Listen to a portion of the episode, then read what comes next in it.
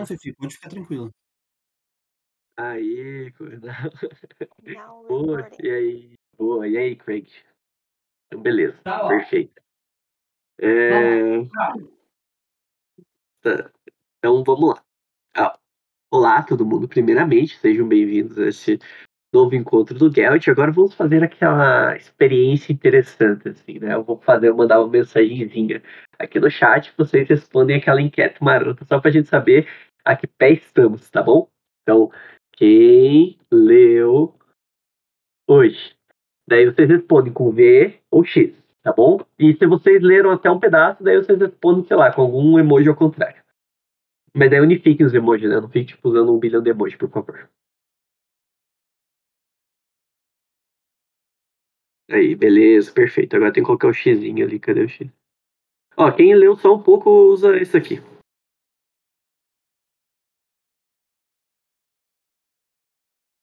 Beleza. Felipe, o Koba leram só um pouco. Ah, quem não leu? Fefe não leu, mas uh, Fefe, tinha, Fefe ficou jogando The Sims, né? Então. Ué, eu botei X e ok. Não, tu leu e não leu? Uhum. É, botei só pra ficar marcação. Eu? Ah. Ah, tá. Ah, tá, desculpa, só sem julgamentos. Só- já te julgando. É, ó, ler mais ou menos entender, assim. É, só pra saber mais ou menos quem leu. Beleza, não, perfeito. Já estamos em um- uma altura do campeonato interessante. Fiquei feliz que todo mundo leu, então aí eu falar que, que, que eu vou chorar se caso o pessoal não, não, não ler, funciona, pelo menos. Fiz um textinho, ó, legal, né? Felizão aí, cara. Pois é, Fefe, parece tumultuar na ligação, cara. Que isso. Só complicado. Mas. Desculpa, gente. Mas, beleza, pessoal. Então. Tem muita coisa que eu também fiquei bem cabreiro, assim, pra entender. E eu peguei os artigos ali, inclusive daí achei ali um negócio.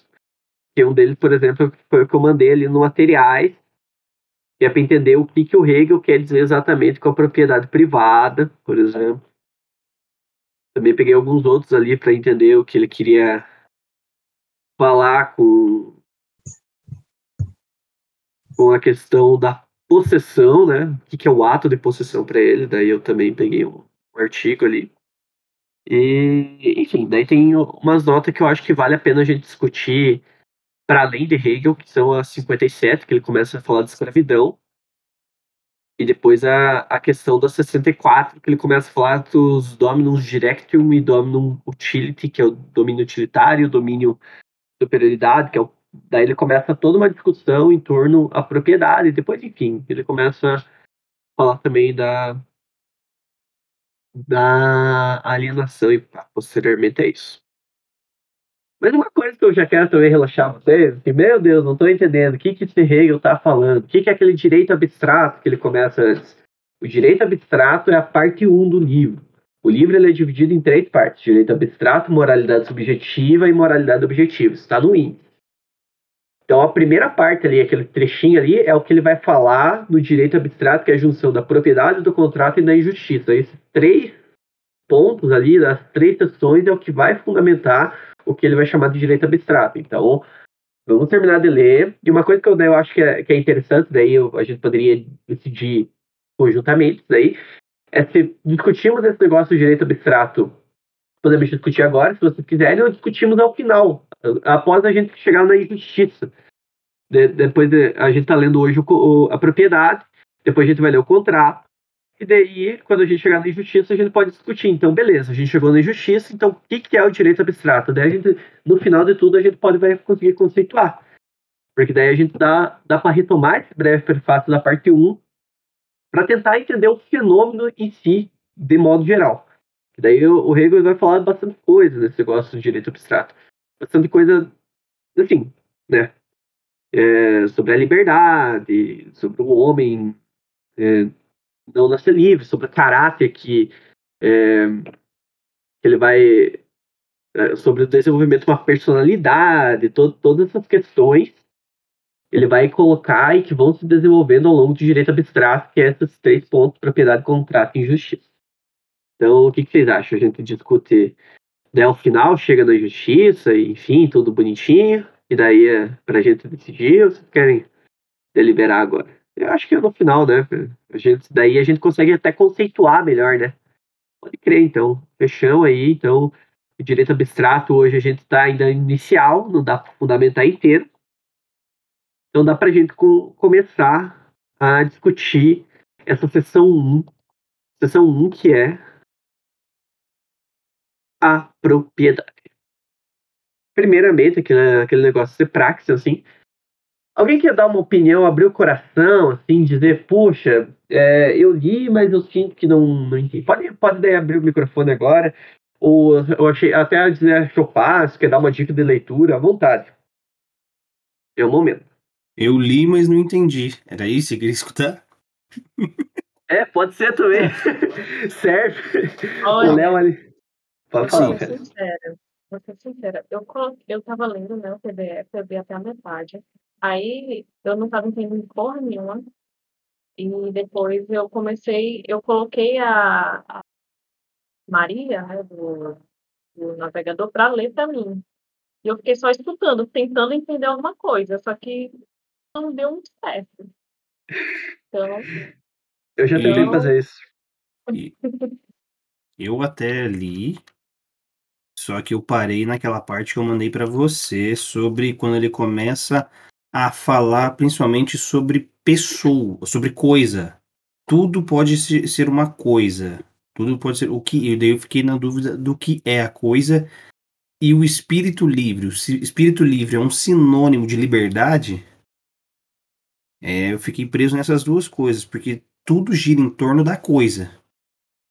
Tudo não, né? Tudo, tudo que vai passar a ser uma coisa. Mas ainda não entendi o que, que seria ser essa coisa. Perfeito. É, a coisa, ao que eu pude entender, assim, também é uma. Mas é, mas é um bom começo, né, pra gente até discutir a propriedade.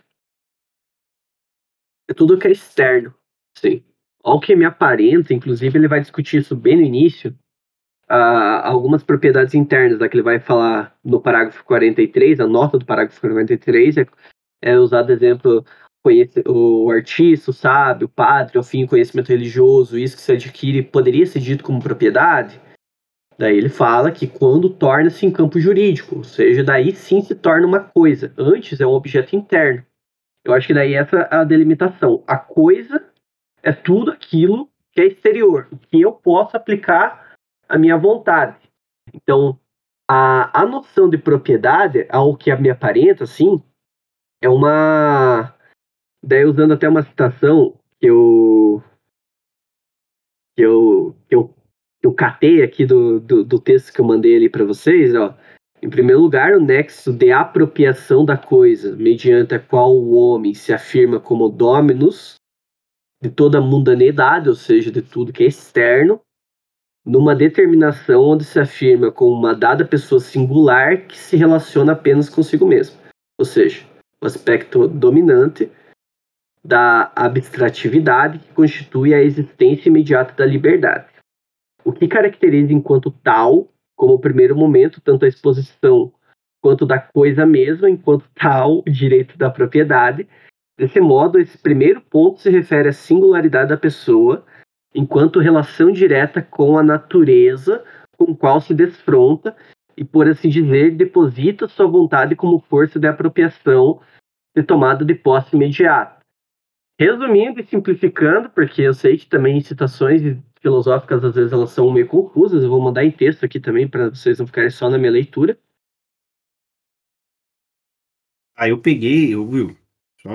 Eu, eu peguei realmente esse mesmo, esse mesmo ponto que você falou, a nota do 43, que ele fala sobre, do 43 ou do 42, agora eu não lembro. Que ele fala especificamente, né, sobre você poder é que nem ele dá exemplos, você poder dar, fazer uma missa, você poder fazer tais coisas. O aprendizado em si, quando você tem o conhecimento e você pode passar esse conhecimento para frente, por exemplo, você dando uma missa porque você estudou para ser padre. O conhecimento é uma coisa? quando você externaliza ele, senão ele é um desenvolvimento interno, algo muito próprio, Ah. pessoal. A coisa é tudo que eu posso impor a minha vontade por apropriação. Uhum. É isso, é, ou seja, é, o que que é a propriedade por Hegel? É literal usar realmente o conceito de apropriação é uma boa maneira de entender. A vontade não, a propriedade. É. Mas, ou seja, a vontade, ela é uma força, ela é livre, né? Toda essa denominação, ao menos o que eu entendi, né? e a apropriação, essa tomada de posse imediata, é o que demonstra a coisa. E isso só pode estar fora, está fora de mim. Então, esse negócio da arte que me, me aparenta, assim, daí até eu faço em sentido de pergunta, que o artista, o sábio, o padre, afim, esses objetos que são. é, eles, dá para se considerar essa coisa, é, a propriedade intelectual em si? O, e o que o Hegel me parece discutir é se, se isso pode se tornar uma existência exterior para daí sim se tornar uma coisa. Então, o que me aparenta é esse negócio de coisa como exterior. É, uma outra noção, geralmente, que é, que, é, que é possível, que eu acho que talvez, pelo menos me ajude a entender, é, é que para nós, para nós a realidade é condicionada através da nossa percepção. A realidade pode existir só, só, isso não tem problema, mas ela é condicionada através da nossa percepção. E qual é essa percepção? É a percepção do fora. É a percepção do fora de nós. Então, quando a gente fala que vê uma coisa, aponta uma coisa, pensa uma coisa, essa coisa está fora. Então, isso eu acho que ajuda a disseminar o exterior. É onde que eu posso impor minha vontade e fazer uma apropriação de posse.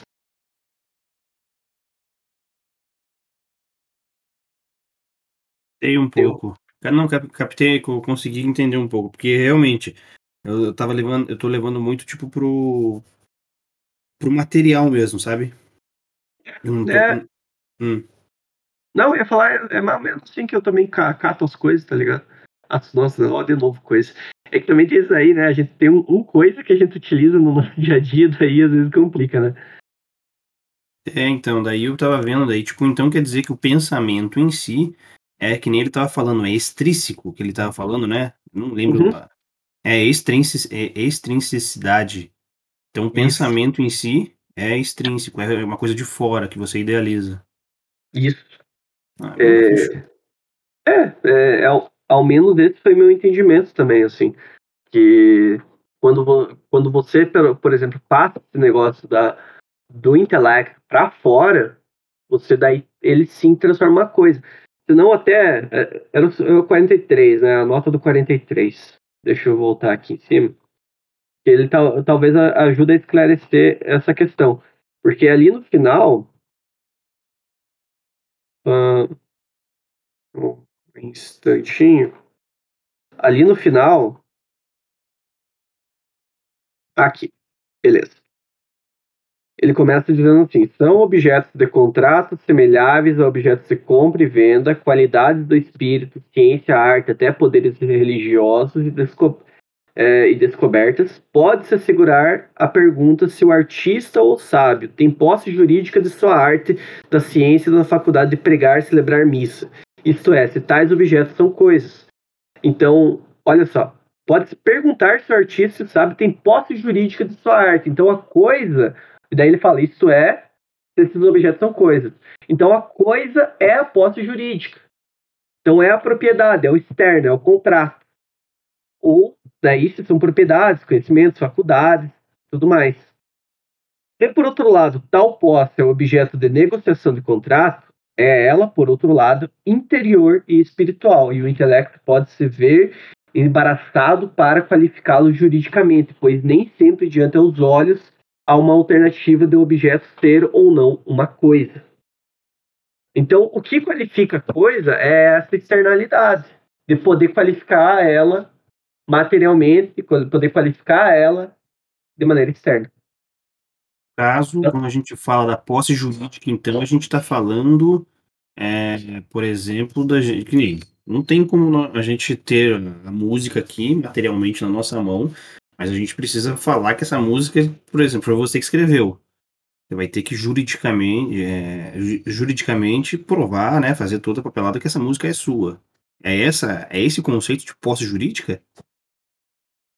Assim, algo dessa, dessa maneira, cara. Uhum. É, isso ele vai entrar mais à frente no, na questão do contrato, né? Uhum. É, da alienação sobre o fato. E daí até fica uma pergunta interessante, que daí a gente, para não ficar nesse. né, como é que a gente pode dizer? Punha, é, não mas pode ser punhetaço intelectual do Hegel, mas para vocês aí, pessoal, existe uma propriedade intelectual, aquilo que é produzido pelo intelecto, daria pra gente colocar sobre propriedade? Pode falar aí. Arte. Eu achei, eu achei essa discussão muito atual quando eu estava lendo o livro e eu pensei na questão do Sci-Hub e, e do, do. Z-Library. É, é, e, e pensei que é, é uma discussão muito atual que, e também em relação às vacinas, a, a questão da, de retirar as patentes das vacinas. Eu, eu pensei nessas questões. Enfim, que, Eu- que, que é uma discussão muito controversa e atual. É, quando eu estava lendo, eu relacionei com esses, essas, essas questões atuais. É, E- eu relacionei mais com a arte. A arte, a arte também, é, exatamente. Perfeito. E, inclusive, na nota do 69, é, é, perfeito, Felipe Igor, é, é ambas as relações. Na nota do 69, ele retoma essa questão, ele, que na, no 69, ele fala quem adquire um tal produto possui uma relação exemplar particular isolada do valor, né? Plenamente livre, tá, babá, ele começa, né? E daí ele, ele começa a tentar descrever assim, ó, é preciso não começar por procurar substância do direito do escritor ou do inventor de uma condição arbitrariamente posta no momento da alienação, exemplar isolado no qual a possibilidade de produzir objetos semelhantes continuaria a ser propriedade do inventor. Então o que ele passa a questionar é se, digamos, se a gente começa a produzir, vamos dar a vacina mesmo ali que foi colocado. Se eu produzo uma vacina aqui e outro produz um objeto semelhante, não seria mais minha propriedade. E daí o que ele, o que ele vai argumentar ali depois é sobre a questão do plágio. Ora, até que ponto, de forma dada, tal repetição e tradução transforma o anterior num tesouro científico, especialmente as ideias do outro que ainda são do proprietário e produção delas. Numa propriedade intelectual, para aquele que reproduz e lhe confere ou não direito de propriedade jurídica até, até o ponto da reprodução de uma obra literária constitui ou não um plágio. Eis que não é suscetível de ser determinado por uma regra exata e não pode, por consequente, estabelecer jurídica e legalmente. Por isso, devia o plágio ser uma questão de honra e por honra de não se praticar. E, cara, isso eu achei muito interessante para todos nós que tá, tá na universidade, assim, que a primeira coisa que a gente sabe que plágio é um crime, né? Tipo, tem lei que plágio é crime, mas a gente não plageia muito mais pela vergonha que é plagiar do que propriamente por, pelo fato do crime. Porque existe uma questão de honra embutida no, no plágio. Então, isso que eu achei interessante. Tipo, como que é, é, esse negócio da propriedade intelectual, ele ainda paira muito no campo intelectual, acima até do campo jurídico. Que é o que vocês estavam comentando. Eu acho que também vale para campos de arte, por exemplo.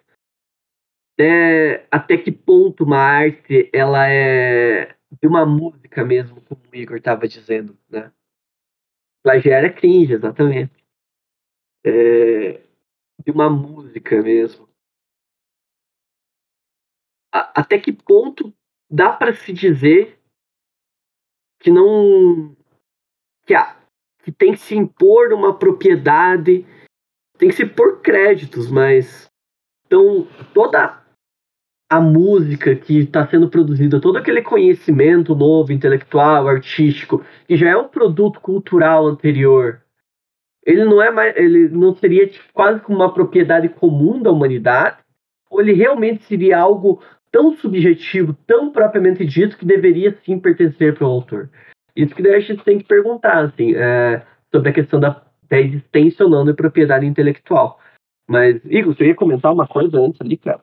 Você ia falar? Eu? É.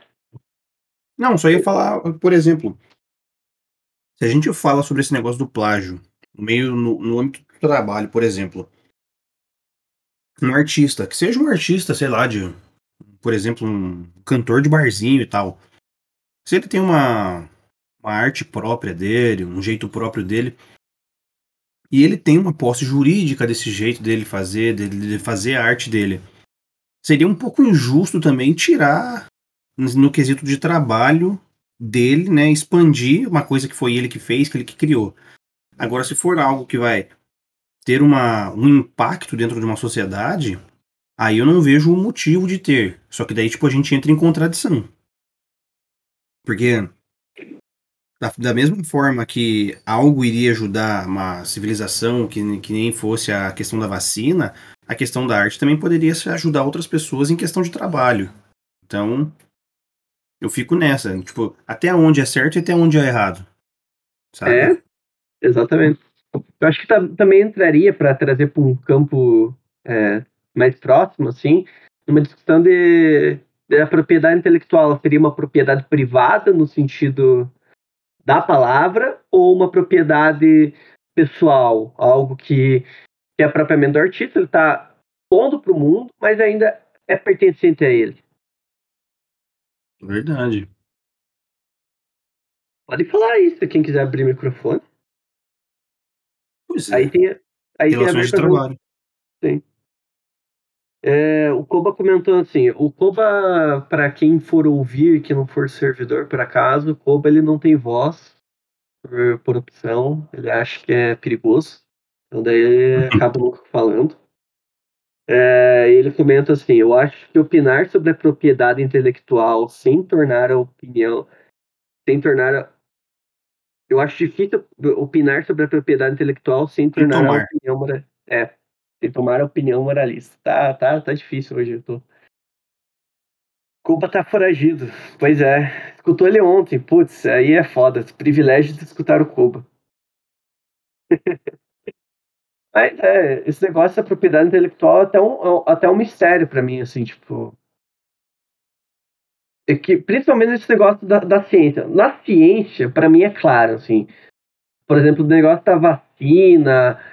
é, Na verdade, é assim, né? Eu acho que, antes de eu, usar exemplo, é, é colocar que.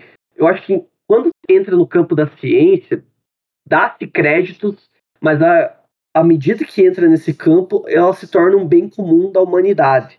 Aí bem, bem cosmopolita mesmo, assim, bem cidadão do mundo. Bem nesse sentido até. A patente da vacina, ela em si não faz sentido, sabe? Ela deveria estar sendo plenamente compartilhada nesse momento.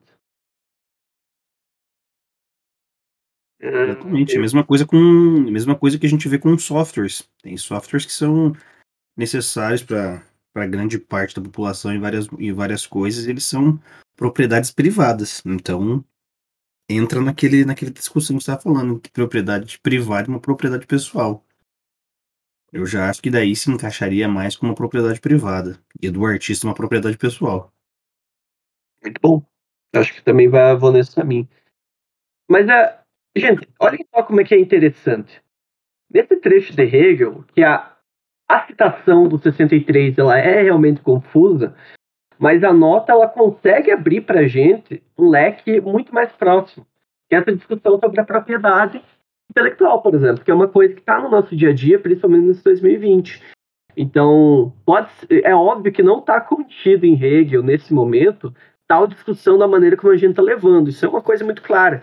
Mas isso não impede que a gente use esse artifício de entendimento para entender o Hegel. Então, isso que eu quero dar um gatilho vocês, assim, às vezes. Se vocês não entenderam, determinado momento ali, uma citação demasiado filosófica e complexa, deem esse passo de ler a nota, de ler, a, de ler um pouco mais à frente, para talvez entender o todo da questão e relacionarem com algo próximo a nós, até do marxismo. Nota do camarada Koba. O trabalho de uma pessoa, um grupo, se torna um avanço para toda a humanidade. Se restringir esse avanço e não ampliar ele, por mais que as pessoas possam até contribuir com a evolução do projeto em si, é uma restrição até contra toda a humanidade. Co Oba cosmopolita. Muito bom. Mas é isso, alguém tem mais algum comentário sobre isso? Pessoal, é, se vocês quiserem parar e falar de alguma outra nota ali que eu deixei, por causa que eu fiz um, um caminho mental aqui para seguir, mas eu não vou, a gente não vai passar de parágrafo em parágrafo. Então, é, daí vocês podem me interromper, levantar a mão, comentar no chat assim, ah, olá, enfim, sinto-se à vontade, é isso. Beleza? Então, continuando. Eu acho que agora a gente já definiu mais ou menos o que, que é a ideia de propriedade para o Hegel, que é o homem afirmar sua vontade como uma apropriação do externo. E o externo seria essa coisa. Acho que isso daí já, já pelo menos deixa um pouco claro para nós o, a ideia do Hegel. E daí tem tipo mais algumas questões assim que ele vai falar é, lá na, lá na, até no direito abstrato naquele prefácio que eu eu achei interessante, por exemplo, que ele coloca que o homem não nasce livre, que ele desenvolve a liberdade através da, da personalidade e quando ele toma consciência de si. Então, isso é interessante, até dá para ver de um ponto de vista pedagógico. Quando uma criança, ela não. Pega um neném, tipo, de três meses, assim, coloca ele na frente do espelho. Ele não vai se identificar ali. Ele vai achar que é outro neném. Isso é bem legal, assim, tipo, da, de, para quem faz pedagogia e tudo mais. Ele vai achar que é uma outra criança, ele não vai ter consciência de si mesmo, ele não vai ter consciência de sua própria, de sua própria especialidade. Então, tipo, olha, e, e, isso é uma discussão extremamente atual, até onde começa o direito de uma criança, qual que é o, é, desde a sua, desde que ele é o feto, ou após seu nascimento, ou após ele criar personalidade. E quando começa a criação da personalidade? Por Hegel, é após a criação da personalidade. Ele toma consciência de si, ele desenvolve a liberdade. E mesmo essa ideia de liberdade, por Hegel, ela é muito uma, uma, uma condição de tomar consciência de e também de e também tem a questão do Estado como uma, uma restrição dessa própria liberdade. Mas esse negócio do bebê é interessante, assim, para a gente ter uma base. E e eu acho muito legal porque quando eu descobri em pedagogia, eu fiquei da hora. Mas enfim, eu só queria comentar. Tem outra coisa da nota do 52 que eu anotei aqui. Deixa eu dar uma olhada aqui que é a nota 52. Alguém tem algum apontamento? Deu? Sim? Deu? Na verdade, meu apontamento seria de outro. Você conseguiria oh. fazer uma síntese rápida, tipo, sobre o primeiro, o primeiro ponto da propriedade, que é o 41, né? Porque para mim ficou meio, meio, meio neblina ainda. No momento em que fala assim: a pessoa é a vontade infinita em si e para si. Tal, co não, tal coisa distinta dela pode que pode contribuir com o domínio da sua liberdade denomina-se como é imediatamente diferente e separável. O que que denomina como diferente e separável? A coisa? Deve-se a pessoa dar um domínio exterior para sua liberdade a fim de existir como ideia. Ó, esse é um ponto importante. A pessoa dar um domínio exterior para sua liberdade. Ela colocar a vontade, a, a liberdade da vontade para fora, para ela existir como ideia. Beleza, esse é um ponto, é, é um ponto importante, assim. Então ele novamente frisa o negócio do fora. Porque nessa primeira determinação, ainda completamente abstrata, mas um ponto importante, não material, a pessoa é a vontade infinita em si e para si, pessoa enquanto é, alma, enquanto corpo. Também tem um momento ali no ali em cima que ele fala que, os, o, o, que é nós somos um corpo orgânico, nós, é, nós somos viventes e somos imediatos a nós mesmos. No sentido do. Eu acho que dá para usar bem esse exemplo assim, que a alma vive dentro do nosso corpo. Hum, ao que eu posso entender. Então, talvez ajude a entender nesse ponto é, tal como distinta dela, que pode constituir o domínio de sua liberdade, determina-se o que é imediatamente diferente e separava. Então, daí é, é aquela questão. É, eu sou imediato a mim mesmo, no sentido que eu sou um vivente orgânico, mas eu tenho uma alma que apreende, ela ganha cultura, ela ganha características, ela ganha liberdade. Eu sou imediato a mim mesmo. Mas tem coisas que daí é a propriedade externa, externa a coisa, a coisa. Tem objetos que é a coisa, que é o externo, que é separado. Eu acho que vai um pouco nesse sentido. E eu tô falando, eu acho, bem na entidade mesmo. É o que eu consigo entender daí, mas eu, eu acho que tem muita coisa que a gente vai acabar até descobrindo posteriormente. Mas talvez dê uma auxiliada para entender. Alguém foi mais, menos, foi mais, ou menos, essa linha mesmo que eu fui, só que tipo, você foi na alma, já foi tipo a mente. Ah. Dentro, da, dentro da mente a gente quer algumas coisas, mas para fora a gente não pode, não tem, não tem possibilidade.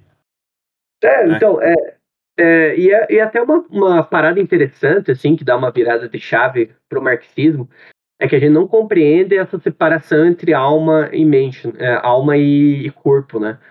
Que é uma questão do idealismo, né? O que, que é a alma, a imortalidade da alma, uma questão bem metafísica, o espírito ali.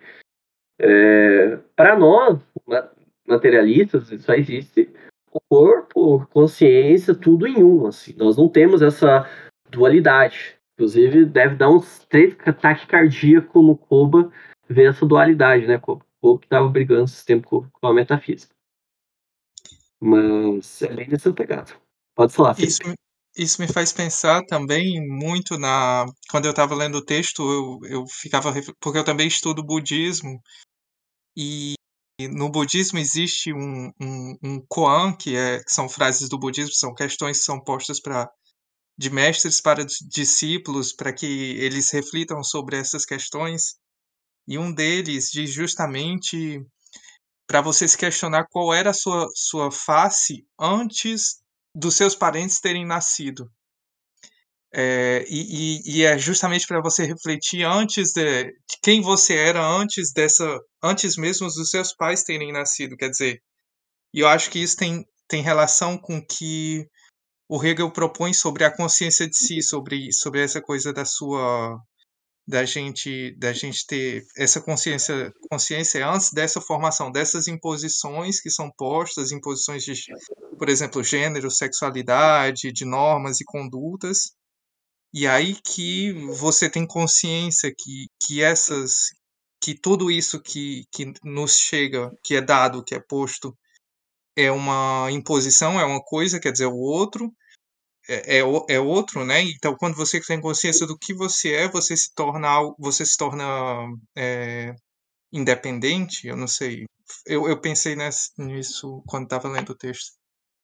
Que interessante, cara. Só, só perguntando nesse sentido, seria algo como se, se imaginar-se antes dos pais seria uma uma pessoa que adquire uma uma, uma, uma coisa como limpeza de experiências eh, e ao nascimento, digamos, como se a gente tivesse limpo dessas, dessas características impostas, por assim dizer?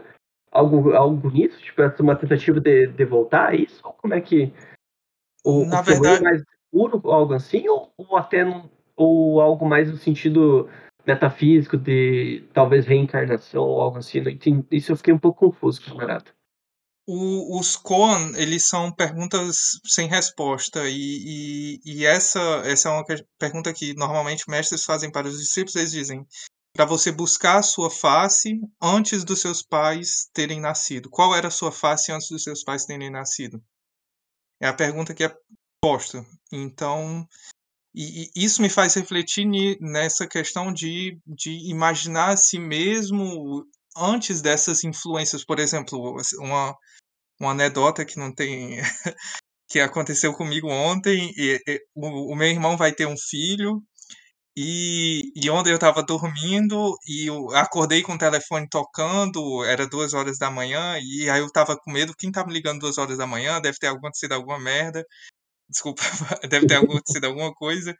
E atendi o telefone, era o meu irmão mais velho, falando ah, o, o Fabiano, meu irmão, é, vai saber qual é o sexo do filho.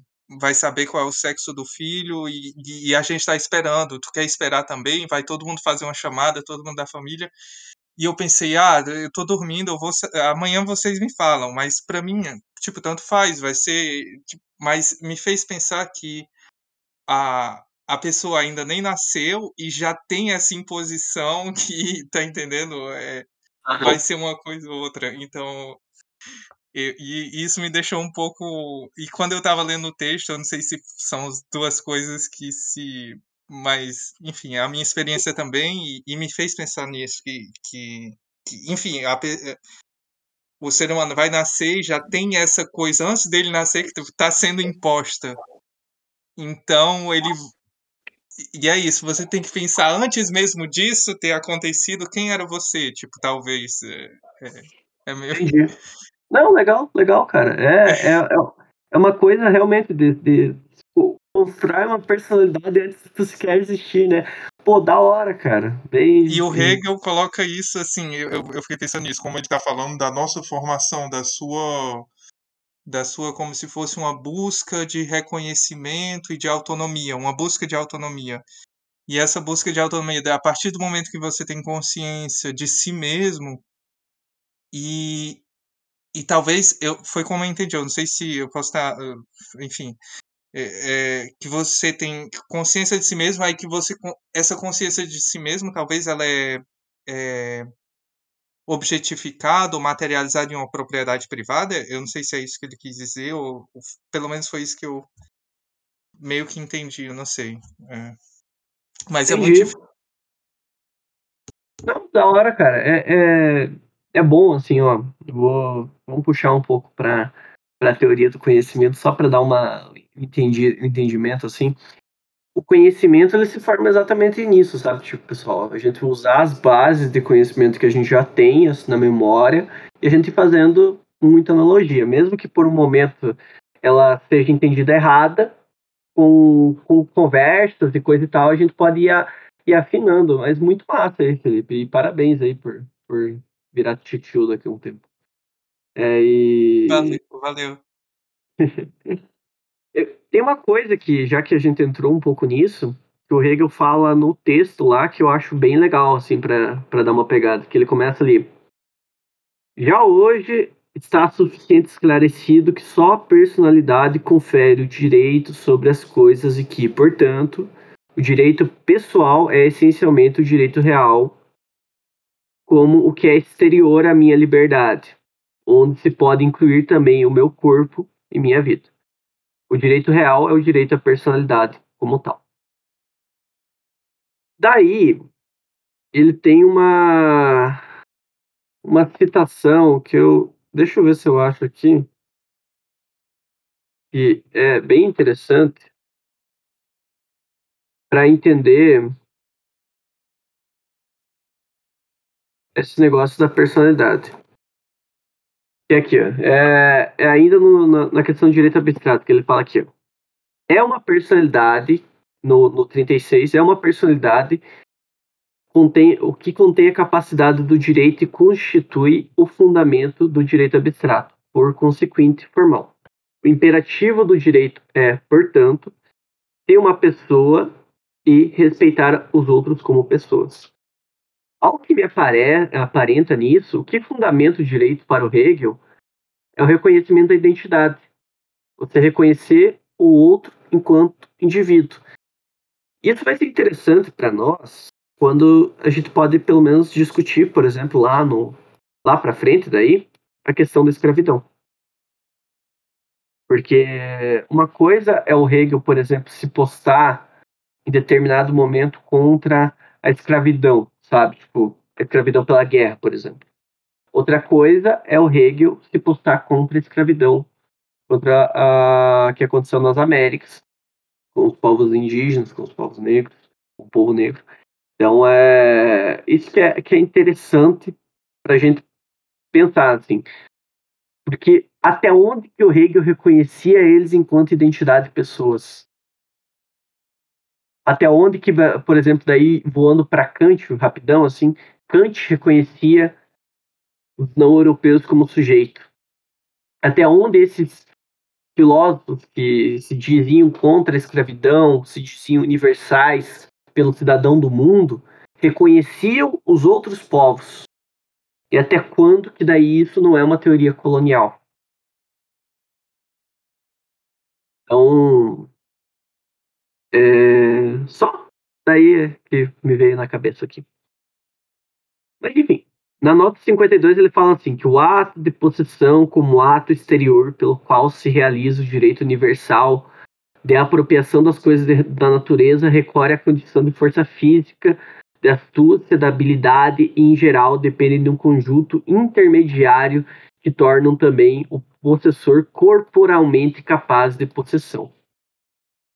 A posse, a propriedade, ela se dá materialmente. Novamente ele afirma isso. Então, tudo que a gente precisa é de uma coisa externa, fora.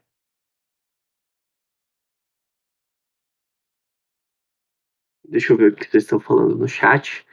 Vocês estão falando um peixe fumando um derby. O pirarucu fosse fumar um derby solto. Cara, eu acho que ele fumaria. Putz, pior que é. É complicado essa questão, hein? Não, eu já também estava vendo outra coisa, porque é, pela, pela nota, pela nota não, pela, pelo ponto 46, ele coloca que a propriedade comum, que segundo sua natureza pode ser ocupada individualmente, define-se como uma comunidade virtualmente dissolúvel na qual só por um ato do meu livre-arbítrio eu cedo a minha parte. Ele é, é nesse ponto mais ou menos que existe uma ruptura de Marx com Hegel, mas não é apenas nisso, né? Propriedade comum? Tu diz É. o, o Marx? É, Eu acho que pro Marx, na verdade, existe uma, uma negação da propriedade, né? O direito de propriedade não é uma. É, a propriedade é o, é o início da, da opressão, né? Início da. que é um problema. Então, tipo, eu acho que, que esse negócio, que eu, que eu acho interessante, assim, ao que me parece, até no final da nota que eu marquei aqui, ó. No entanto, não é o caso de uma fantasia individual ou uma utilidade privada de que se podem fundamentar tais exceções, mas sim o organismo racional do Estado.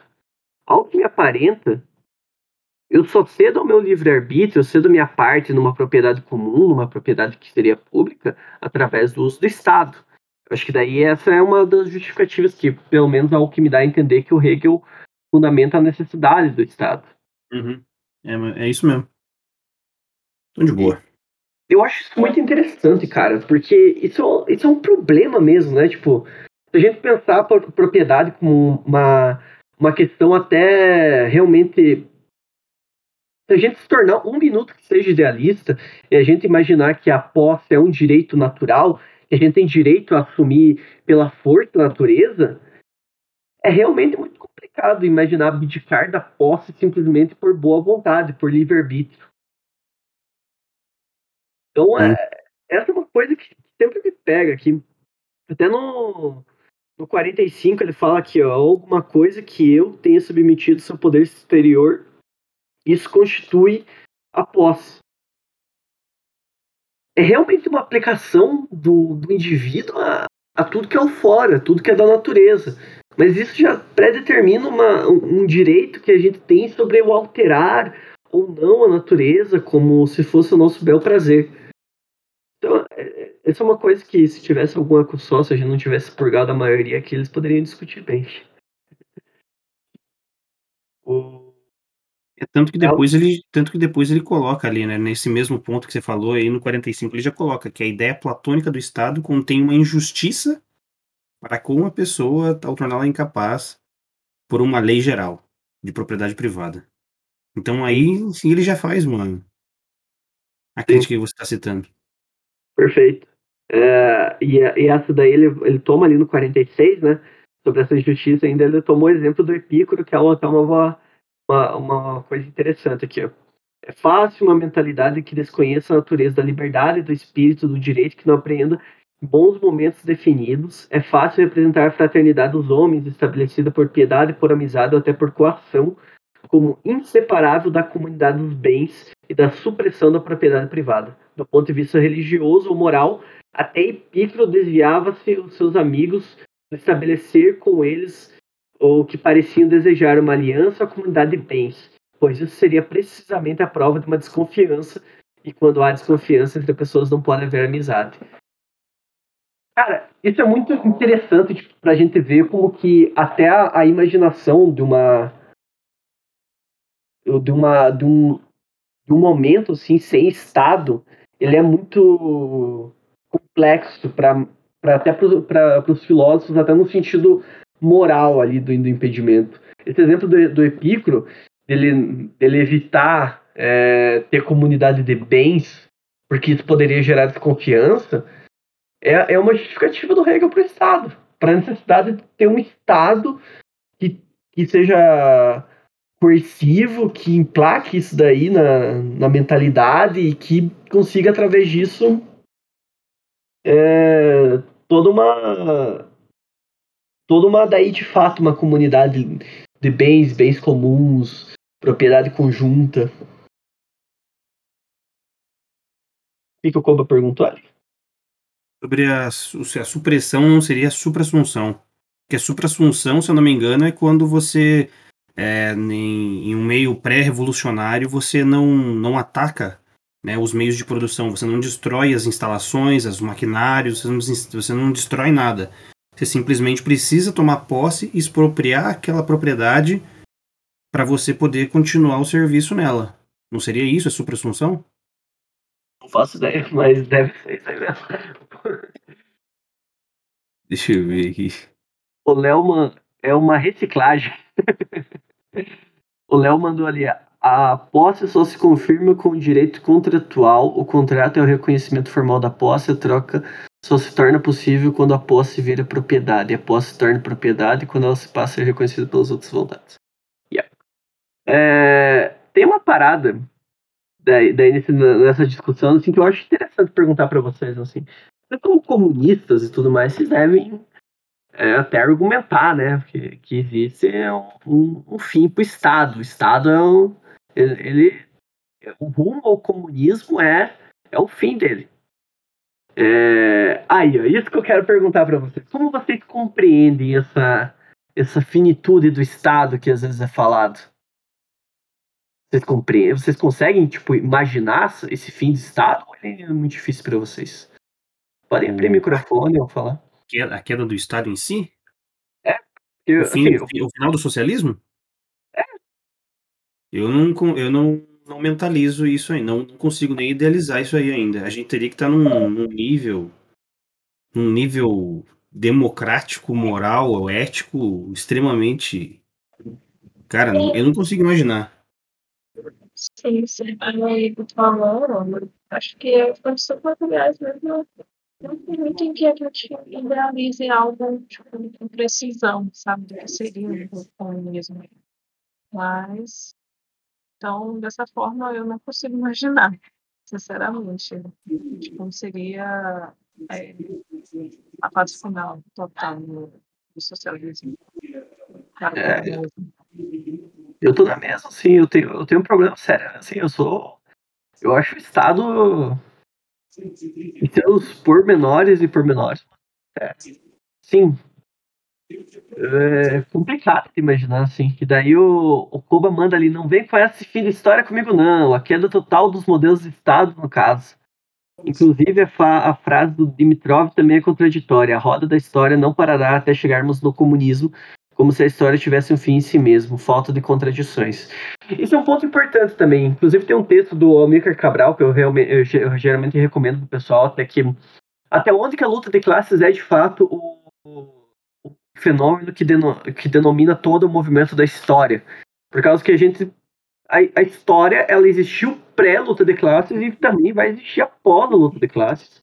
Isso é uma coisa extremamente importante a gente de, é, às vezes pensar.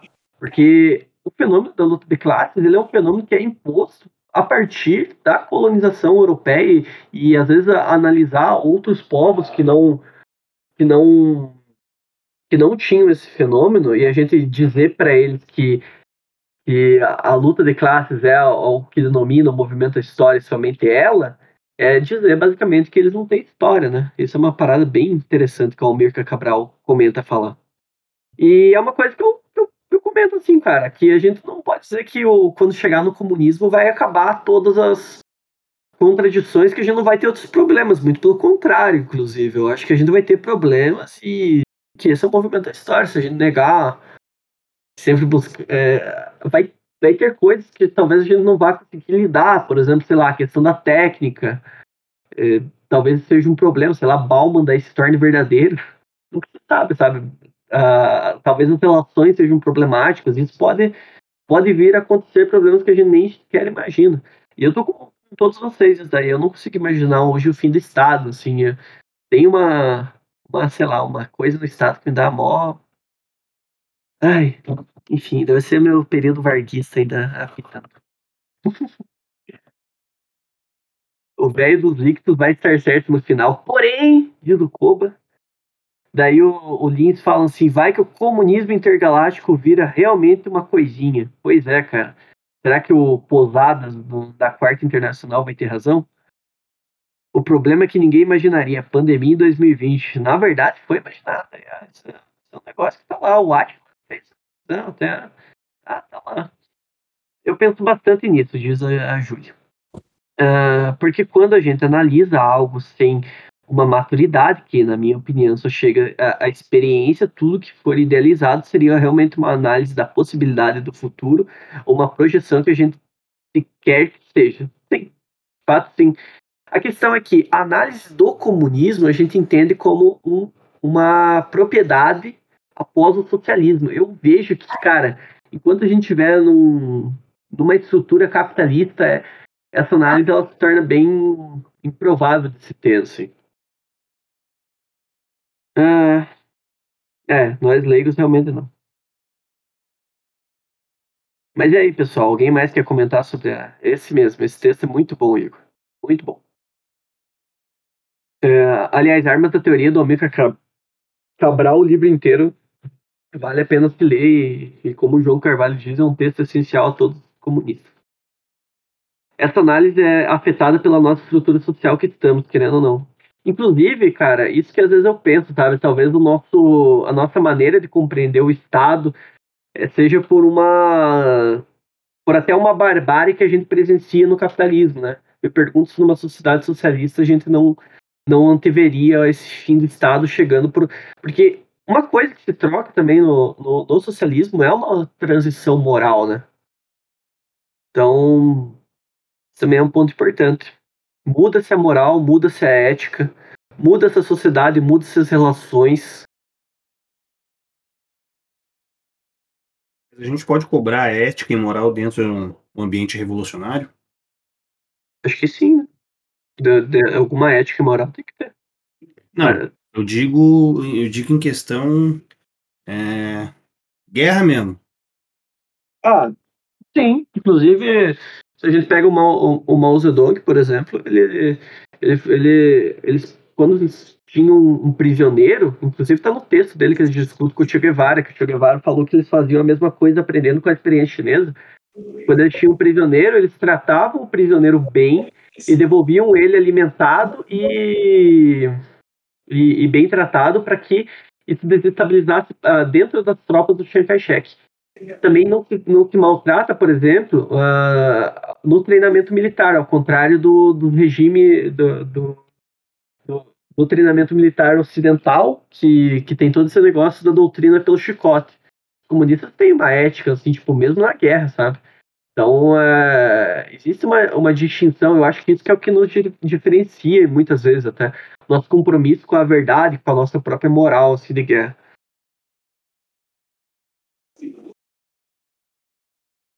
Oba! Fala assim, até o direito muda. O que nós temos é o axioma hoje dentro do direito e da ética, de certo modo, a se portar enquanto cidadão e nada permaneceria como é. Inclusive, tem duas coisas que é bem interessante se falar, assim, que a ideia de cidadão, por exemplo, ela é uma ideia totalmente fundamentada para os modos da democracia capitalista. O que é um cidadão, senão aquele com direito à propriedade e a defesa da propriedade, liberdade a partir da propriedade.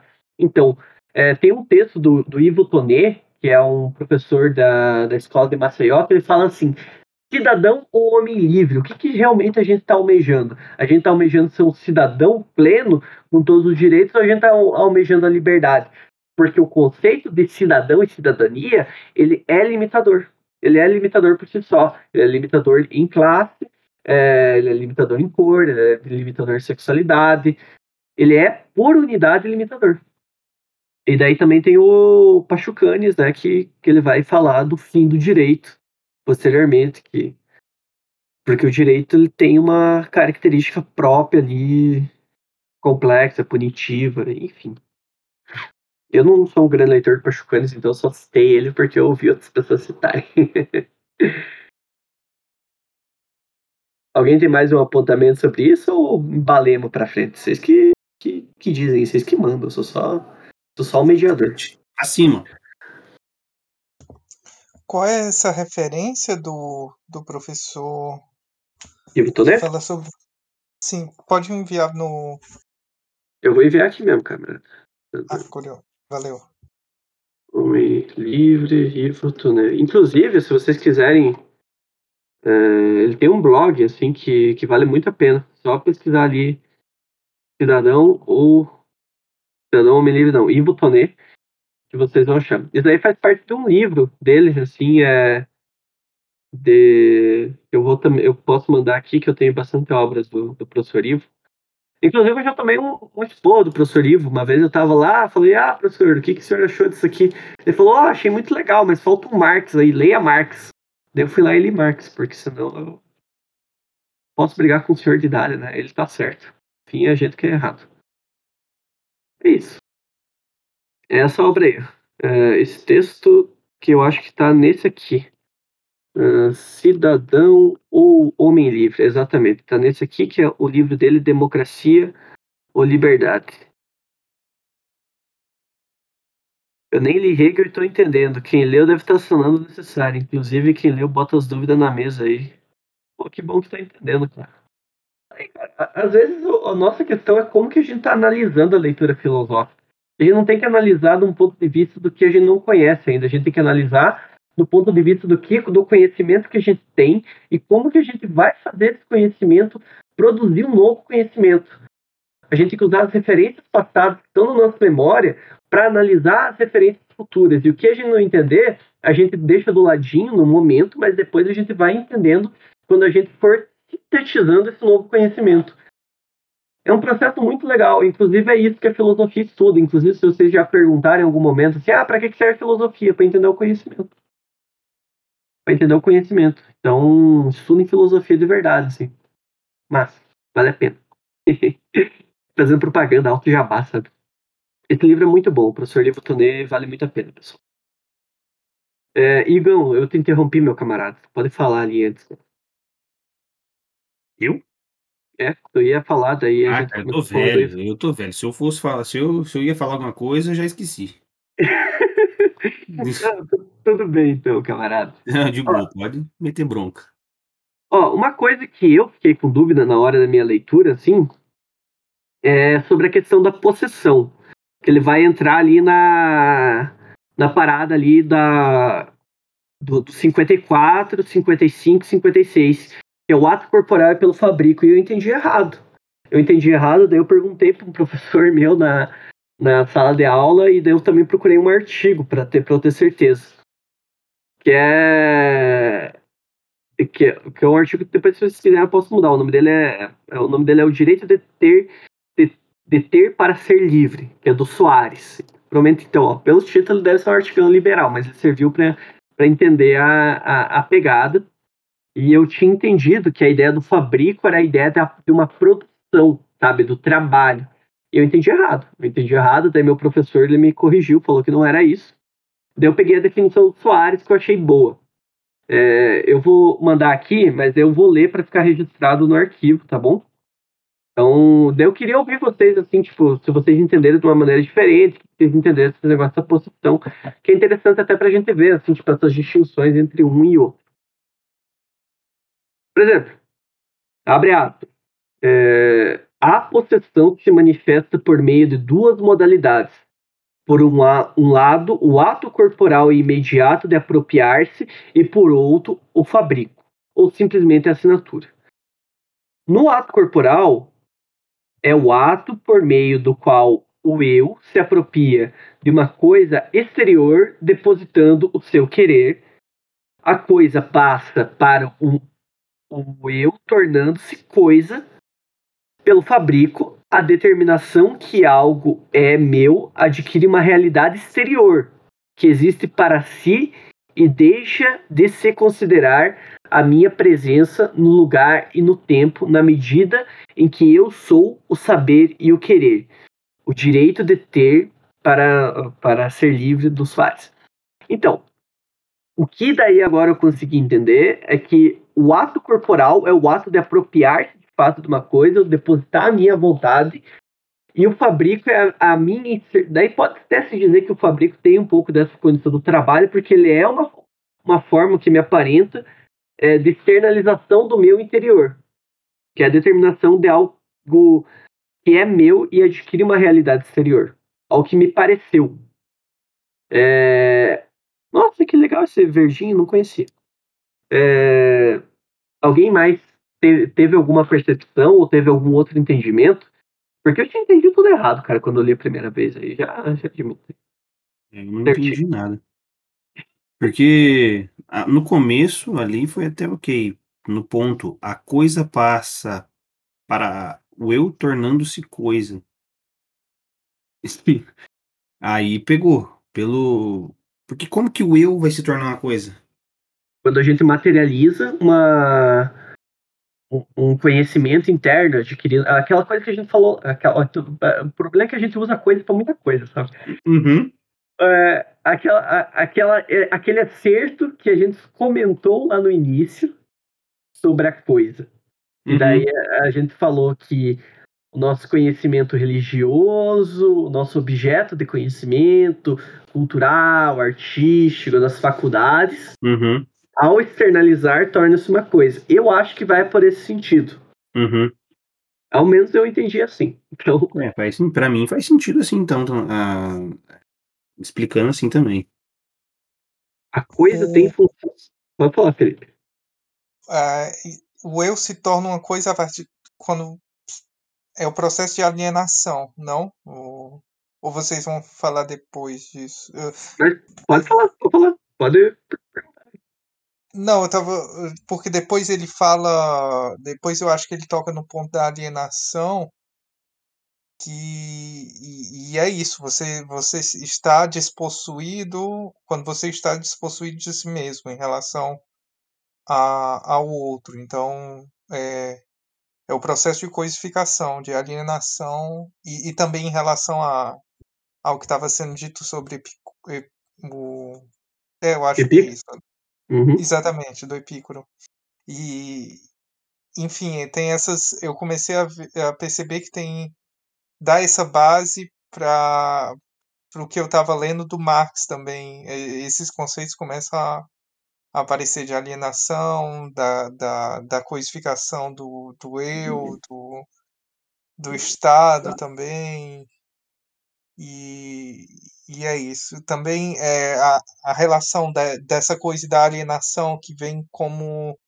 Também tem uma dimensão religiosa e que, que vem da, da, da religião. Essa coisa de você criar algo que, que torna exterior a si mesmo e depois que, que volta contra você. É algo que, que vem no Marx, tá no Marx e, e que eu percebi um pouco lendo lendo esse capítulo do Hegel.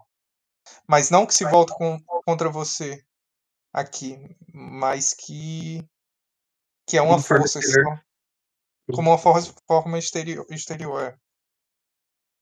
Perfeito. É, tem, tem uma, uma. Olha, quase que eu uso coisa errada de novo. Tem uma, uma, um excerto lá, lá em cima, Fê, lá no, no início, em que ele fala de questão jurídica. É, que, que a gente leu bem, bem, bem no início. Deixa eu ver se eu não anotei justamente para não precisar voltar. É, não, eu não anotei, eu vou, eu vou ter que voltar lá. Mas é que, que vale ao entendimento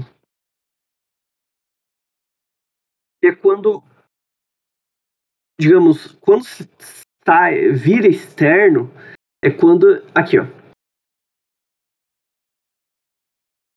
Aqui. Espera aí. Espera aí. Calma aí. Aqui, ó. Pode-se perguntar se o artista ou sábio tem posse jurídica de sua arte, da ciência, da faculdade de pregar de celebrar missa. Isto é, se tais objetos são coisas. Então, o que, que é a posse jurídica? É a coisificação. É o a coisa. Mas não é qualquer coisa. É a coisa que a gente transforma em coisa através da arte, da ciência, da mito, da, da religião. Então, é tipo. É, é, nesse processo da posse jurídica. Então, ao que me dá para entender, o fabrico ele passa através disso. Pelo fabrico, a determinação de algo que adquire realidade, adquire no processo de, de passa a existir é, que existe para si e deixa de se condicionar sobre a minha presença no lugar-tempo, na medida que eu vou saber e vou querer. Enfim. Mas então, se a gente partir para esse, desse, esse pressuposto, é, a posse jurídica, ela. Como posso dizer? Que, que garante a posse jurídica é, é, a moral ou a ética? Eu acho que isso aí ele vai definir lá no, na frente do contrato um pouco, uhum. mas mas tem. Ele também, ele também discute um pouco ali na, na questão do, do, do, direito ao uso, né? É, uhum. Na questão, digamos assim, ao quanto você impõe sua vontade sobre algo, né? Uhum. Porque é isso que ele coloca que é o direito da propriedade, da possessão. O, o, a imposição da vontade do, do, sobre o exterior. Então é isso que meio que define. O que define, digamos, essa questão da propriedade intelectual é, entre aspas, que daí, digamos, seria o, talvez o fabrico, posso estar entendendo errado.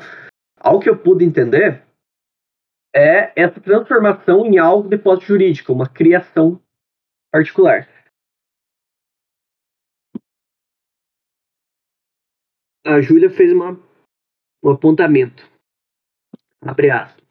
Seguindo esse pensamento, não teria como existir essa possessão por meio do fabrico sem um poder como um Estado que vai legitimar essa posse, certo?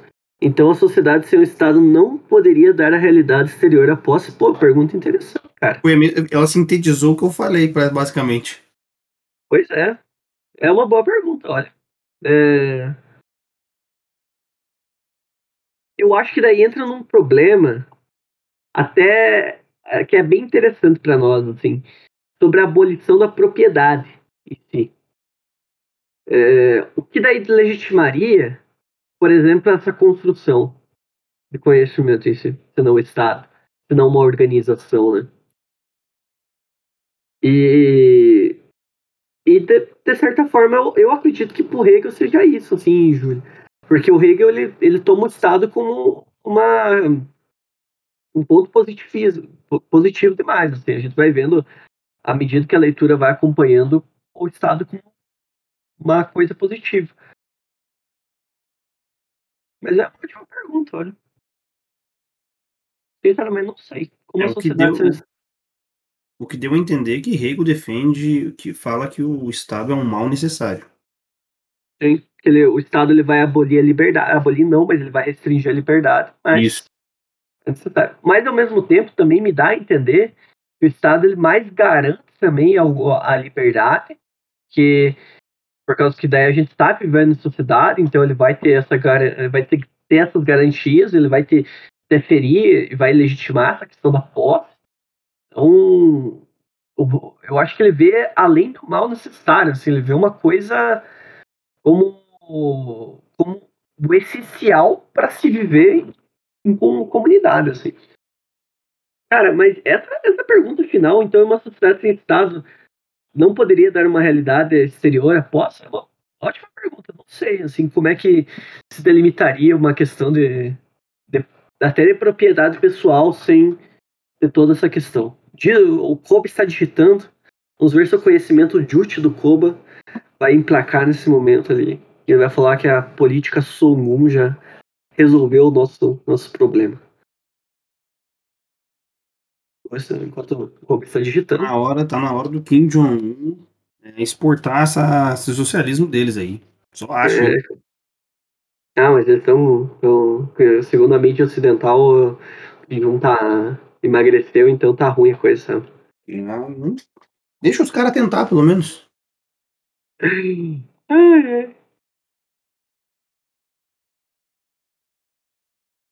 Todo mundo rindo ali.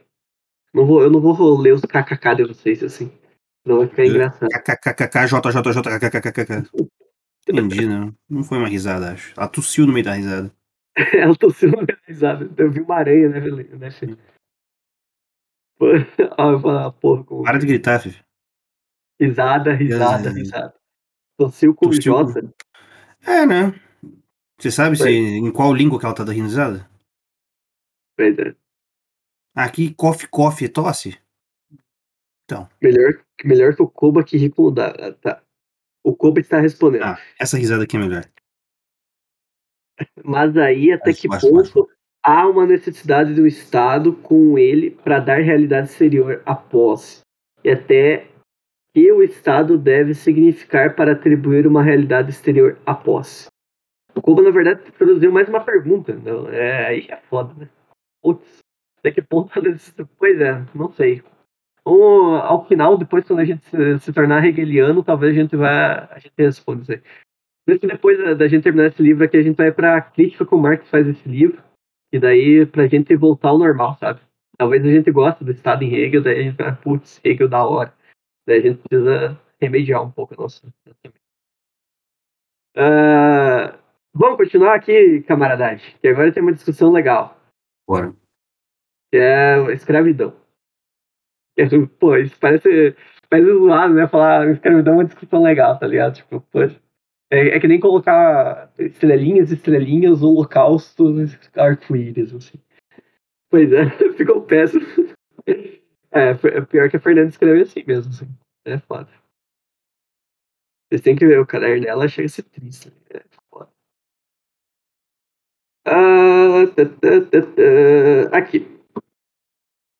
Logo mais à frente, no próprio 57, onde que ele fala na existência imediata que nele se manifesta o homem é um ser natural, na nota ele começa a falar da escravidão.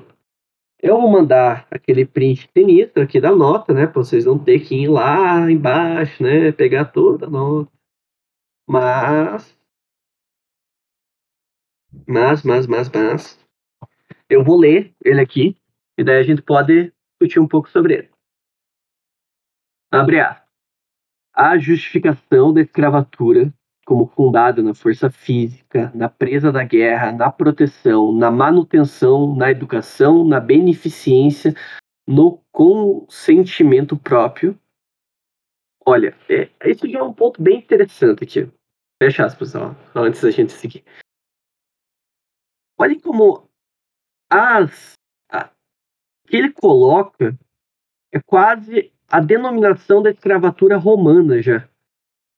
Da presa da guerra, na proteção do Estado, na manutenção do- dos, dos domínios, na edu- educação de, de outros povos, na, na atribuição romana, na beneficência, no bem, no bem para o, o tomado, e no consentimento próprio, também no sentido romano, que me aparenta, onde que, digamos, pessoas por dívidas, elas, para sair da dívida, elas se colocavam para ser escravo. Então, pessoas, cidadãos romanos, inclusive quem vê a série, quem gosta da série, tem a série Spartacus, eu acho muito boa, assim, porque eu sou velho, daí eu gosto de coisa de velho, eu não sei se mais alguém viu a série Spartacus, mas eu recomendo que veja a série Spartacus. É, série mais 18, é, exatamente. Quem tiver mais 18 vê a, a. Exatamente. Brabo, homem pelado de sangue. Exatamente. Tudo que a gente gosta. Tem um dos personagens principais lá que ele é um escravo. Que ele é um escravo que se deu por dívida para pagar as dívidas. Então, tipo, ele recebia, inclusive, e daí ele ia pactando as dívidas e mandando parte para a família. Ele foi por opção. Ele virou gladiador por opção. Bem interessante essa questão. É, velho, sim, eu fico implicando com, com o Marcha de velho aqui, mas enfim, não vou cair nessa nessa. Nessa sua. Pois é, 25, nem parece. Contrário do 14. Ah, continuando aspas aqui. Bem assim do domínio como simples o direito do senhor, em suma, a justificação de todos os aspectos históricos oferecido pelo direito de escravatura e de domínio assenta no ponto de vista de que o homem é um ser natural, segundo o modo de existência em que também está compreendida a vontade arbitrária e que é um ponto de vista inadequado ao conceito. Pelo contrário, é a afirmação de que a escravatura é absolutamente injusta e que se funda no conceito do homem como espírito, como que si mesmo é, como que é em si mesmo livre e que mostra como é incompleto o conceito a que a escravatura recorre do homem como ser livre por natureza ou o que é mesmo, como ela toma por verdadeiro não a ideia, mas o conceito imediato. Complexo, né? Complexo, mas é interessante para a gente tratar, que daí ele vai falar mais à frente ali. E... Paradinho, eu eu saí do, do negócio aqui. É, aqui. Ele vai tratar ainda mais para frente nessa nota, novamente a necessidade do Estado e a questão da liberdade ali, ó. Travando então o combate entre seu reconhecimento e da relação com o senhor e o servo. E daí lá ao fim, o homem em si para si não deve estar destinado à escravatura. É preciso reconhecer-se que a ideia da liberdade só existe verdadeiramente na realidade do Estado. Ainda não sou seguro com esse negócio de homem de si para si é uma questão do, do reconhecimento de pessoa enquanto pessoa. Ele vai falar. Tá. Hum. Lá, ele, ele falou lá no. Acho que no direito abstrato, que a personalidade é o principalmente que contém a capacidade do direito e constitui o fundamento, mesmo que é, que abstrato, do direito abstrato, por consequente formal. O imperativo do direito é, portanto, ter uma, ter uma pessoa é respeitar os outros como pessoa. Uhum. Por isso disse então, para si. Isso do reconhecimento do outro enquanto indivíduo. Uhum, isso é por isso que daí tipo, a justificação da escravidão ela torna-se contraditória, porque ela passa no, ela não ela, ela, ela entra em contradição com essa ideia de que o homem é livre por natureza e que o homem, para ser homem, ele tem que se reconhecer enquanto homem e reconhecer o outro. Mas aí entra numa questão que é, que é interessante a gente discutir da limitação que essa, essa questão que o Hegel traz. Por exemplo, do não reconhecimento dele dos povos oprimidos, no sentido do não europeu. Mas Hegel já em si ele já deixa ele deixa claro a posição dele sobre a escravidão e sobre os escravos. Então, tipo, já dá pra gente sentir o, o tom esse, é, é agora que eu, que eu compreendi as coisas, né? A, o tom de si para si que ele faz, tipo, da compreensão de homem enquanto homem.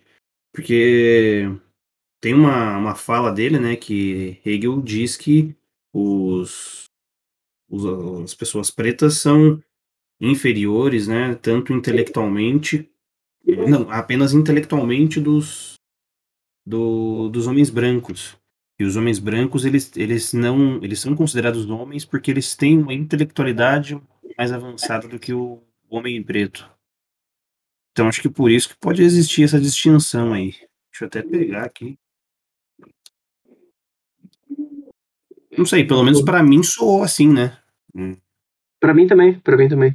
Eu tô, eu tô catando meu meu projeto aqui que eu tenho uma citação do Hegel aqui sobre isso. Eu tenho. É... Quer ver? Tem uma no. Aqui.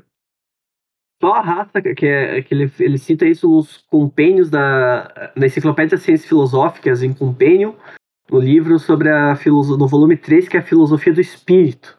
Ele cita assim, ó, só na raça caucásia chega ao espírito a unidade absoluta consigo mesmo.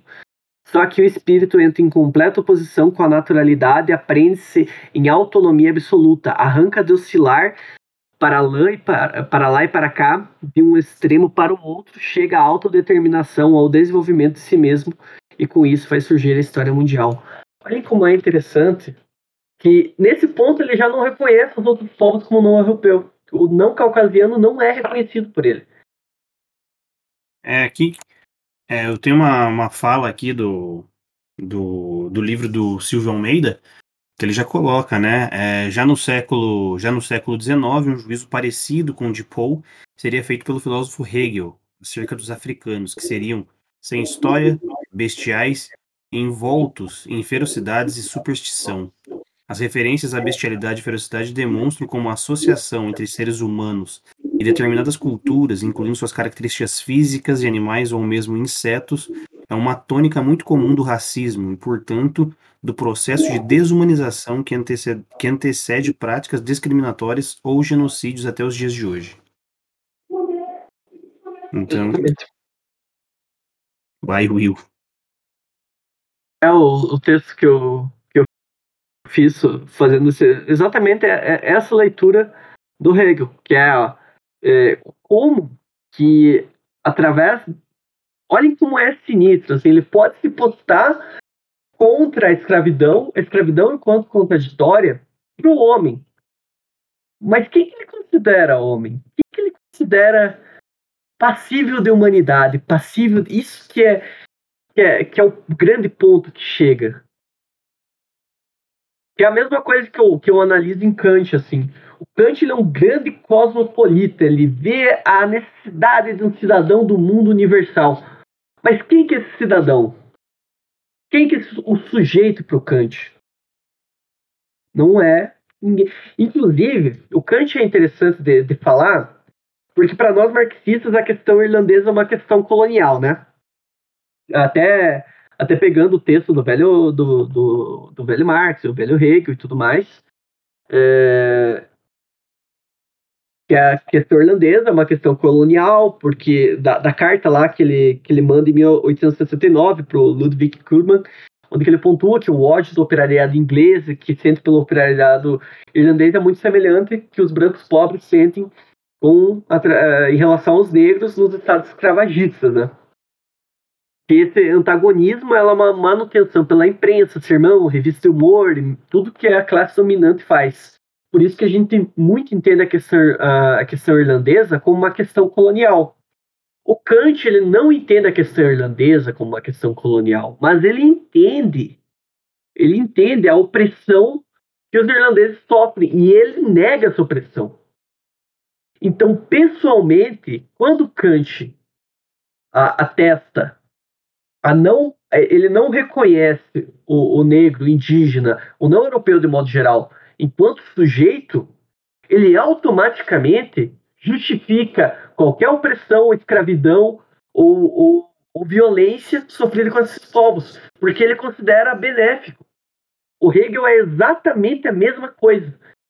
O Hegel ele, ele tem esse pressuposto que eu acho que até nesse texto que a gente tem que é, agradecer por levar o cristianismo, porque levou ordem aos povos bárbaros. O Kant ele fala que eu acho que não lembro daí agora se é o Kant ou o Hegel que eu, que eu enfim são textos nojentos, mas eles justificam que a, a não é o Kant no texto sobre as raças e que ele fala que o, o indígena ele não poderia trabalhar na na, na, na roça, enfim, no, nos campos ali de, de, de, coleta de algodão e tudo mais, porque ele era perigoso, é, ele era muito preguiçoso, ele tinha que trabalhar em casa, ele tinha que ser escravo em casa. E o negro, que daí era mais forte, daí trabalhava na, nas plantações e vem como que para eles não existe nenhuma outra conotação que não a violência, que nem a, que não a escravidão desses povos, porque não se entendiam eles como humanos. É a negação de humanidade. É, é cara, é, esse é o princípio mais é, inicial da violência colonial que a gente vai ver nesses textos. É que eu, é, cara, eu tô falando da, da, da minha tese, basicamente, daí me basta assim, caralho, tem que ficar puto. Sabe? eu, pra falar sobre é, anticolonialismo e, e destruir esses desgraçados, cara. Porque é. Inclusive, in- inclusive é, é complicado, né? Meu Deus. Mas entrando ainda em Hegel ali, gente, vocês vão ver que, por exemplo, o Fanon ele vai falar de como isso é é uma tática, né? O Fanon não. Meu Deus, é... acho que educação. Não, eu não coloquei nesse artigo aqui. Eu acho que foi a Miss Centária, alguma coisa assim. Falam que essa é a grande tática do, do colonialismo europeu.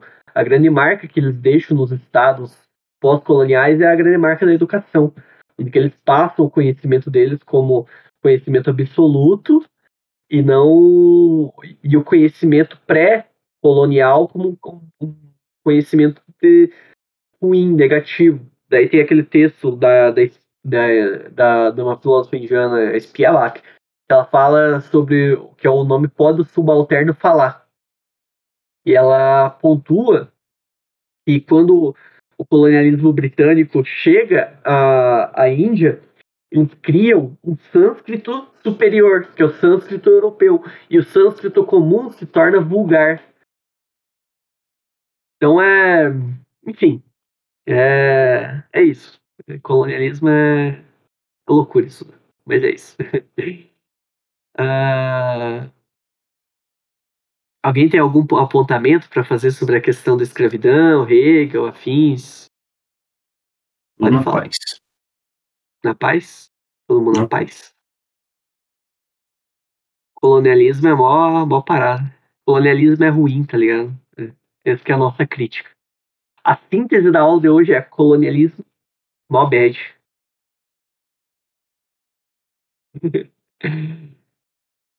Ah.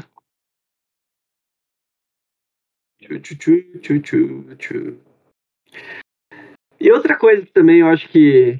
Eu esqueci o que eu ia dizer. Vocês podem ligar o microfone, gente. Se, tipo, ah, vocês, vocês podem. é, qualquer coisa. Se vocês. Às vezes, para não perder, não deixar voar o pensamento. Liguem à vontade, assim. Eu tô falando também já. Vai dar. O Craig só vai ter minha voz ali é do Igão. O pessoal é tímido demais. O pessoal é Hum, tímido, velho. Bom, você vai encerrar por agora já, Will? A única, a última outra coisa que eu queria discutir, né? Até eu, eu acabei nem, nem chegando a anotar muita coisa sobre alienação e tudo mais, porque Que o contrato Eu- da Fefe tá perguntando ali o contrato, se ela vai ter um filho. Bom, a gente chega no contrato. Calma, calma, não vou esperar agora, não. A gente tá ainda no. Na, nas minhas notas aqui, a gente tá no 64. Que é a- sobre o. É 64? Não, não é 64. Estamos antes ainda, estamos no domínio direto e no domínio da utilidade. Que é o. Que é a questão que a gente pode dizer assim, ó. Ali, ó. Abre aspas. Uma terra que é abandonada ou é naturalmente entregue a um possuidor perpétuo apenas contém uma arbitrária vontade vazia sem presença e sua viol- violação não causa dano a nada irreal e nem assegurada a respeito dela. Então, seria isso uma, uma justificativa hegeliana para o MST, para LSP, para tomar terra? Será? O que o pessoal tá xingando aqui? Só liga se for pra xingar Hegel, transformar de colonialismo em argumento para esquerdo macho. Por quê? Porque tentando pensar em como transformar anticolonialismo em argumento para esquerda macho não tem, cara. Não, É, boba, LCP hegeliano. LCP hegeliana, cara.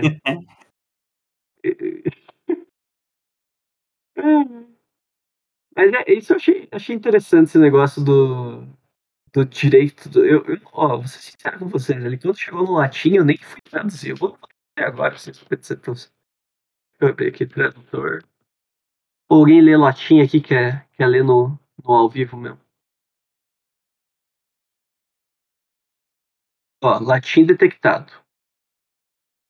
Hum. Uso fruto do direito de usar a propriedade dos outros é uma substância segura. E mais adiante, não seja em geral inútil, porém a propriedade renunciando ao gozo é sempre um prazer específico e o gozo extingue por a propriedade dos caminhos para voltar. Ah, entendi. Então, o direito romano basicamente aplica que você só pode utilizar da propriedade enquanto você tiver prazer, o gozo, tipo, tu tá aplicando tua vontade nela. Quando você para, daí que, que entra esse, esse negócio do domínio de utilidade e o domínio eminente. Eu acho que é mais ou menos por aí, cara. Então, tipo, eu acho que o, daí o domínio de utilidade é essa terra vazia torna torna-se o direito de ocupar pelo uso. Se ela está vazia, se, o, se, se o dono legal, entre aspas, não está utilizando ela, não está impondo sua vontade, ele perde o direito de. Ele perde o direito em respeito dela e quem for utilizar ganha o direito naturalmente. Então, ao que me aparenta é isso, sabe? Até uma justificativa realmente da, das ocupações. Eu não sei se vocês tiveram alguma outra leitura. Tenho raiva de quem sabe latim. Eu também, mas eu, eu, eu sinceramente quero ver se tem, tem letiva semestre que vem, porque eu queria fazer. Porque, cara, pior que eu não sei por que, que o tradutor não me meteu uma nota de rodapé, tá ligado? Não humilde, mano. Se o Reagan não traduziu, podia ele não humilde, né? Cara, fiquei boladão. É, é, exatamente, os romanos eles falavam latim, então era escrito assim mesmo. Tá sem função social, como diz a Constituição. Para Hegel, tem como medir essa vontade? Eu acredito que o cara mediu a ca carência. É. Pior que mediu mesmo, né? Mediu. Carência. Pois Então, é, do- pior. Do ponto Ué, de vista eu da falar- carência, e caso seja colocado em primeiro plano, ter uma propriedade aparece como um meio. É, Então é. Carência. carência. Carência da terra, né? Que seria. Ou de um denguinho, sabe? Quando a gente tá, tá É. triste, assim, a pessoa. A gente tá carente, daí isso é uma vontade. Sério? Não. Não, mas aqui, ó. A particular vontade constitui, sem dúvida, o momento da consciência do querer de seu todo, mas ainda não faz parte da personalidade ab- abstrata como tal. Está certo, pois, ela se apresenta na forma de desejo, carência, instinto, avaliação arbitrária, mas como diferente da personalidade que é a determinação da liberdade. Também o direito formal não se constitui interesse particular nem o motivo particular da determinação. Eu acho que, na verdade, essa questão do de quantidade entra no, no negócio da alienação, né? Tipo, quanto que ele vai aplicar da, da do negócio da posse. O que, que vocês acham? Porque, ó, quando começa a alienação da propriedade, posso eu me desfazer da minha propriedade ou abandoná-la como se não tivesse dono, ou transmiti-la à vontade de outrem. Mas só posso fazer isso na medida em que a coisa é, por natureza exterior. Beleza, aqui é bobeira. São, portanto, inalienáveis e imprescritíveis como respectivos direitos, os bens ou, antes, as determinações de substâncias que constituem a minha própria pessoa e a essência universal da minha consciência de mim, como sejam a minha personalidade em geral, a liberdade universal do meu querer, a minha moralidade objetiva e a minha religião. Cara, esse trecho é muito bom e agora entendi porque eu deixei amarelinho. Porque isso aqui, ó, delimita o que não pode ser coisa. Que é basicamente a, a personalidade de modo geral, a liberdade universal do, da, querer, do desejar, e a moralidade objetiva e a minha religião. Pô, da hora. E aí, Beni, como é que você tá, cara? Quanto tempo? Nunca mais ligo o mic, que a Fefe caiu no troll, né? Foi mal, Fê. É tudo, tudo no, no maior carinho. Não Ah, perdoa. Ó, daí ele- o Hegel ele faz assim que tem exemplos de- da, da alienação da personalidade, que é a escravatura e a propriedade corporal, a incapacidade do ser proprietário ou dispor-se livremente da sua propriedade. Beleza. Beleza. Daí ele fala ali da, do que é original, da produção intelectual.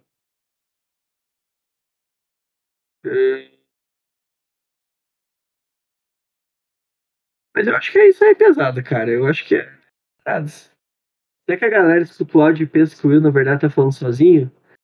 Eu acho que não, por causa que. Pode ser que as pessoas pensem que eu tô meio. Tem o Igor, mas é, as pessoas podem pensar que eu, sei lá, tô fragmentado, sabe? Daí tem várias pessoas. Ele perguntou ali, pode repetir o que não pode ser coisa? que não pode ser coisa, seria aquilo ali que é a personalidade em geral, a liberdade universal do meu querer, a minha moralidade objetiva e a minha religião. Porque, aparentemente, ele coloca como coisas inalienáveis e imprescritíveis. É, é que eu tô usando coisa pra tudo, né? Eu tenho que tirar coisa do meu vocabulário caipira, mano. Não dá. É, Na filosofia não dá. Somos todos frutos da imaginação do eu. É, exatamente, Júlio. Inclusive, na verdade, eu tô imaginando vocês com as suas vozes, não com a minha. Mas é aquele excerto do 76 ali. E que daí o, o Hegel vai questionar, por exemplo, a questão da escravidão.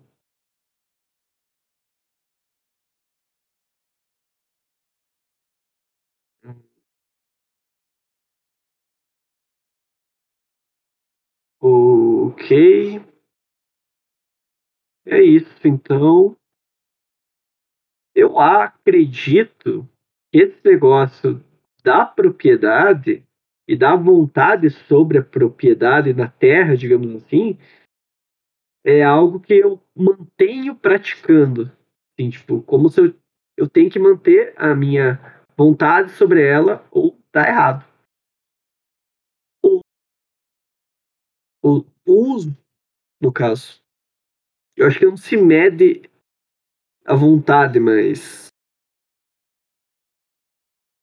Mas é uma boa questão para se responder posteriormente, se alguém souber. Ai, tossi aqui. Mas por que a cabeça do Will não pode haver dor? Só a dor de carência, verdade. Minha cabeça só a dor e carência. Ah, sim, nem sempre o Will foi um fator nas nossas vidas. Antes ele ser, a gente existia. Então a gente não depende dele para existir. Isso é uma grande questão filosófica, na verdade, Will. Por causa que a realidade ela só é exatamente determinada pela visão do outro. Você só sabe que de fato é real ou pelo próprio pensamento ou pela visão do outro. Todavia, todavia, e é um grande todavia, se, por exemplo, você estivesse numa simulação de computador e você tem tu pode ter todas as suas memórias de, de toda uma vida passada, mas elas só são condicionadas à existência ainda pela visão do outro que não é parte da simulação ou é a simulação para ele, digamos como o personagem principal, que é um negócio bem da Matrix nesse sentido.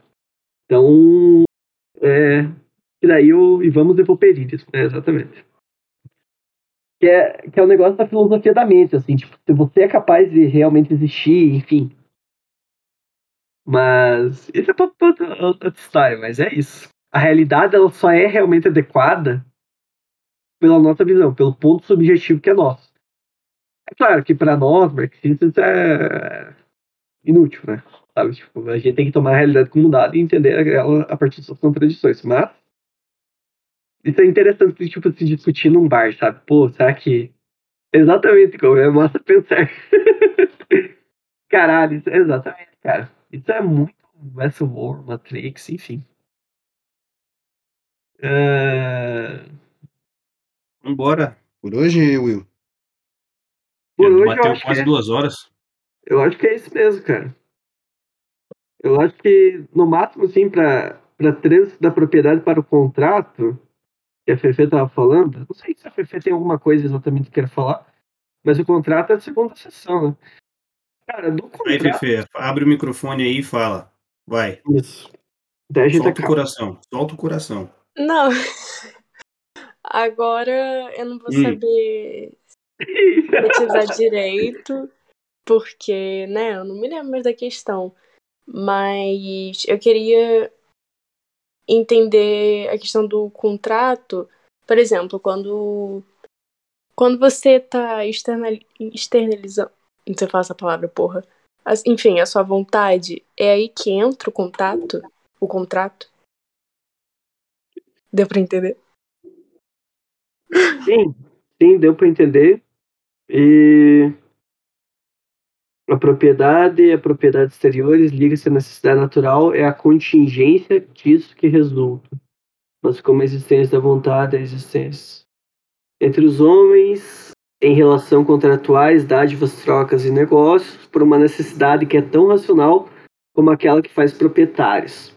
Para a consciência de, deles, o que motiva o contrato é a satisfação de uma, exigi de uma ex- exigência real, o gosto ou a utilidade, mas em si é a razão. Isto é, a ideia da personalidade livre realmente existente. O contrato supõe que os contratantes se reconheçam como pessoas e proprietários, como se trata de uma relação do espírito objetivo nela contido o suposto fator de validade. O contrato só existe, agora falando de verdade, a partir de quando as pessoas se reconhecem enquanto indivíduos, enquanto tão materiais, enquanto pessoas e propriedades. Então o contrato ele torna uma, uma necessidade, uma exigência desse ponto, dessa personalidade de reconhecimento livre. Ao que me aparece é isso.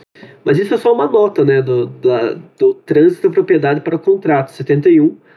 A, a, o contrato em si, que é a segunda sessão, a gente vai analisar no próximo encontro. Mas não sei se deu para pegar. Entendi, sim, obrigada. Sim, pessoal, para finalizar meu ponto, eu pode falar aí, eu só ia falar, falar uma coisa aqui. Não, nada, não, pô, não me fala. não. Ah, tá. Não, só ia dizer assim que uh, para finalizar, pessoal, leiam de novo, se caso necessário. Eu espero que muita coisa da nossa discussão tenha esclarecido. É, eu tive altas dúvidas durante a leitura. Daí eu recorri ao artigo.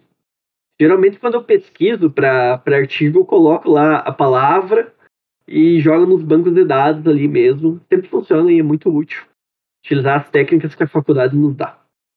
É... Cara, parte do contrato é nove páginas. É... Então, enfim, fica daí para a próxima questão. Então, tipo, eu peço desculpa se eventualmente alguma pessoa for ouvir incorra algum erro da, da nossa fala, mas estamos em um processo de leitura bem, bem, bem, como é que eu posso dizer, bem o pulo do gato. Estamos tendo o pulo do gato, talvez a gente vai discordar no final ou se tornar hegeliano. E daí é por isso que a gente precisa daí ler Marx para daí romper com Hegel novamente. Dia 4? Dia 4. Uh, daqui a duas semanas, isso. Dia Isso. 4. 4 de julho. Se todo mundo tiver de acordo, porque tiver nove páginas. Eu não sei se, se é bastante tempo, enfim, vocês que sabem. É, a gente pode ter essa flexibilidade. O que vocês acham, pessoal? Will formando jovens hegelianos de esquerda. Pois é, cara. Então, fechamos dia 4 mesmo, 15 dias, 9 páginas também de boa. Ou vocês já acham até muito tempo? O que, que vocês acham? Pra mim tá de boa, porque eu tenho outras leituras para levar, Uhum. Perfeito. Então, de boa. beleza. Então, pra mim também, dia 4 é, é massa. Fechou, Então é então. Eu vou colocar lá o aviso. Secção 2. Geld. O contrato. Dia 4 às 8 horas. E é isso. Pode tirar o Craig aí, camarada. Oba. Will, faz a frase de efeito. Ah, beleza. Paz entre nós, guerra, senhores, venceremos. Pau no cu do Hegel, tamo junto. Aí, nós.